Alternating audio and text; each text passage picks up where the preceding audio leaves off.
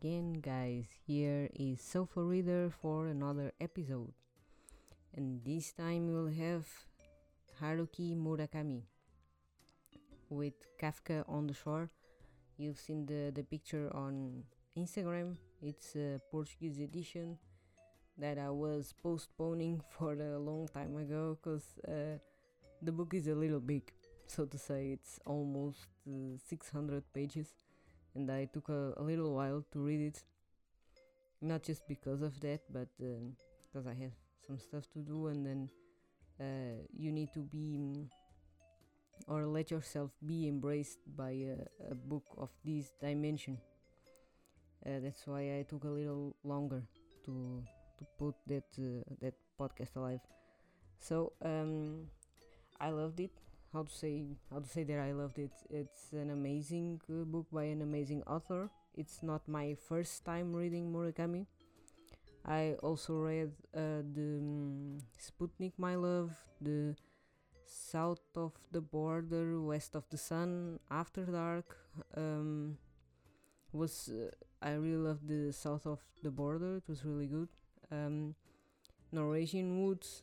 I like the story, but I don't like the characters um, and what I talk about when I talk about running.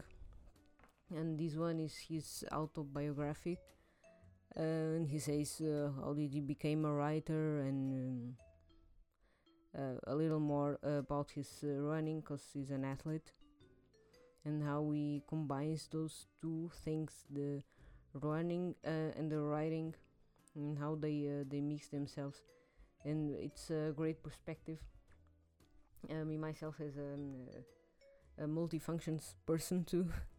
I kind of identify with that, and um, his work also shows a lot of that because um, what I lived through this book is that um, he involves you like a blanket. It's like the this book is like a blanket to you. Then this blanket involves you in a cozy, warm feel, and uh, through the reading and you read a little bit more. And then it's so cozy and nice there that you kind of fall asleep so to say in the narrative and you go along and then you start dreaming and crazy stuff start to happen to those characters and it really feels like a dream in some parts when you read that because it's not um, a fly through narrative. It's not a, a lined narrative that is um, linear that you have one uh, one thing that happens after the other one. It's uh, combined narratives and they are combined characters. And you kind of dive through this whole dreamy thing and magical realism that is typical from the author. That I lived also in the other books but not as much as this one because of uh, first his dimension because it's a big book. And you kind of go along through it and the characters they kind of um, hold more onto it that than another one uh, that you have like uh, with the Sputnik My Love that's uh, I know 200 pages or 300 something like that. It's a lot smaller than that uh, so you live through with the characters. And you you reach the the end of the book and you kind of don't want to wake up you know? It's um, it's nice that way. So for me at least it's nice. I like those kinds of stuff.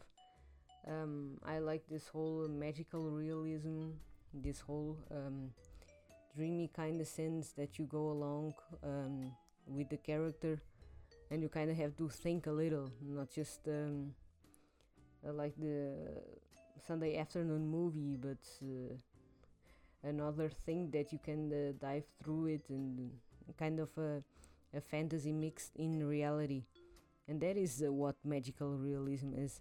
Um, I read a long time ago the Hundred Years of Solitude from uh, Gabriel um, Gabu, and it was also in this kind of dreamy way. So if you like that area more, the that whole uh, South American uh, magical realism, it's probable that you like um, Murakami and uh, what he writes.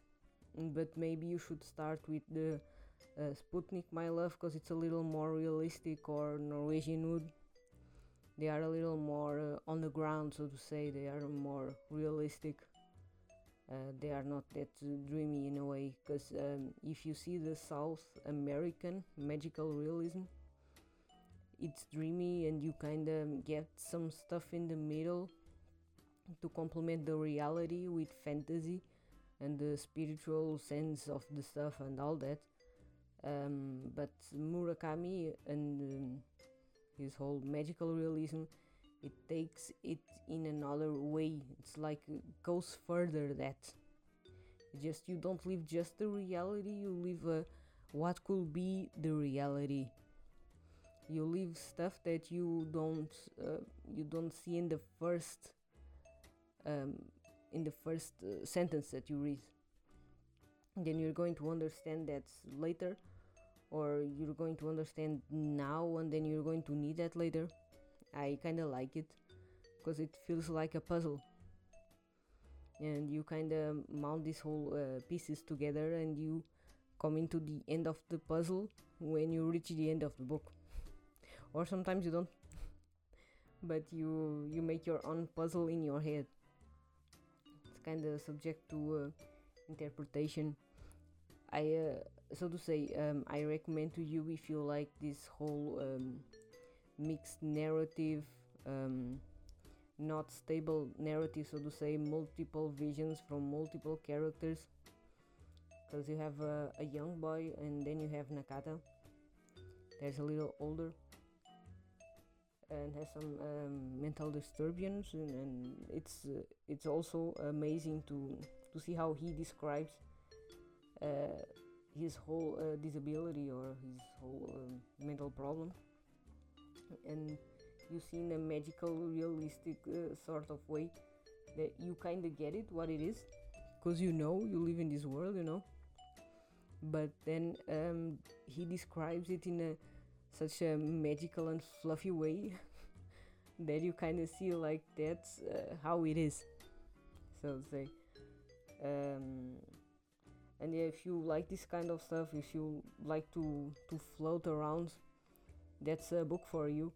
And uh, if you want to try something different um, uh, from from the author i recommend you enough. I loved it really and maybe if you want something more realistic maybe you can go for the Sputnik My Love or for the Norwegian Wood that's also a favorite from most of the Murakami fans. That's the Norwegian Wood and um, yeah. And uh, if it's not your thing maybe maybe you can try. Maybe. who knows? Who knows? And yeah I have some other books to, to try from him I have the Wind Up Bird Chronicle. So one day is going to come up also in the podcast. Uh, I have the Wild Sheep Chase and uh, the girl who invented the dream. There's like a that one is a collection of tales. Uh, and that Wild sheep Chase, I'm I'm really curious about that because it seems um, seems also in that sort of way the um, magical uh, realism goes off like to the to the fantasy and beyond. And uh, seems really amazing. Um, I have those in uh, in Portuguese like in small uh, editions that they uh, they've done in Portugal to be like cheaper so say. And I like them a lot because it's more uh, portable. It's like it looks like a small um, a paperback from the UK or USA and it's more portable so to take away and all that. Um, yeah so i have an announcement to say about the podcast. Um, so we are going to have uh, two episodes a week instead of one. And uh, we are going to do fridays the fiction books.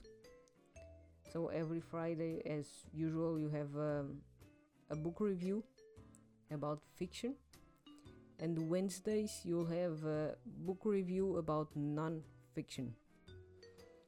So, and I hope you like it. I hope you share it. And then not till Friday, but until Wednesday I'll be coming up with a non-fiction book uh, that I that I love. And then have a nice weekend and bye.